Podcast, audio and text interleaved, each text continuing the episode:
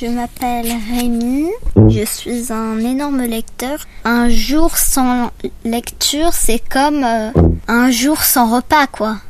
Mon livre préféré.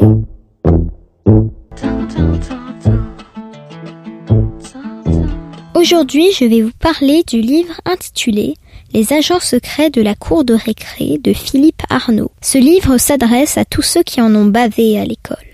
D'après les statistiques, cela concerne un élève sur dix. Vu qu'on était 12 millions à faire notre rentrée le 2 septembre dernier, je vous laisse faire le calcul. Ça fait un certain nombre d'intéressés. Les horribles harceleurs, les méchants moqueurs, les terrifiants traumatisateurs, Alexandre, le narrateur, connaît bien. Il faut dire qu'avec son maître 50 et son nom de famille, Blekarovich, Caricaturé en blaireau caniche, le collégien a fourni bien malgré lui des arguments aux hyènes pour se défouler. Idem pour Julie, métisse sa tache de rousseur lilliputienne au patronyme de l'anène.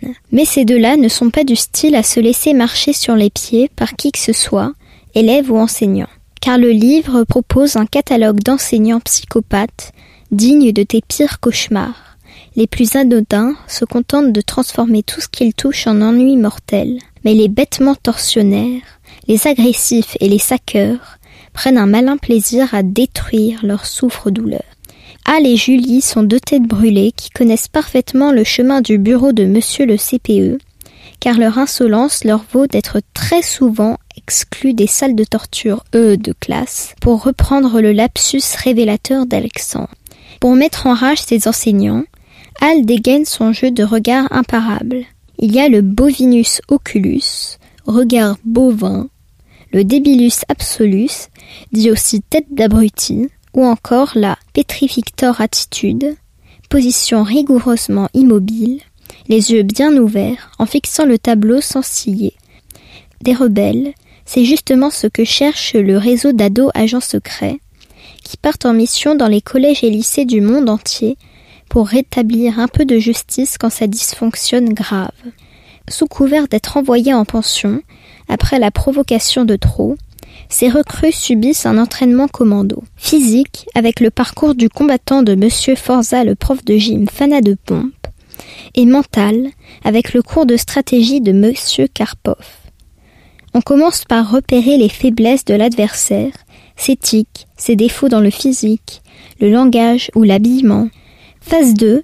La méthode socratique. Pour aider les enfants à accoucher eux-mêmes de la solution grâce à des questions bien formulées. Et on n'oublie pas bien sûr les gadgets technologiques, oreillettes à capteur thermique et autres stylos micro-ordinateurs dictaphone talkie-walkie. Les agents secrets infiltrent en binôme les établissements. Officiellement, ce sont deux nouveaux débarqués en plein milieu de l'année et qui ne se connaissent pas.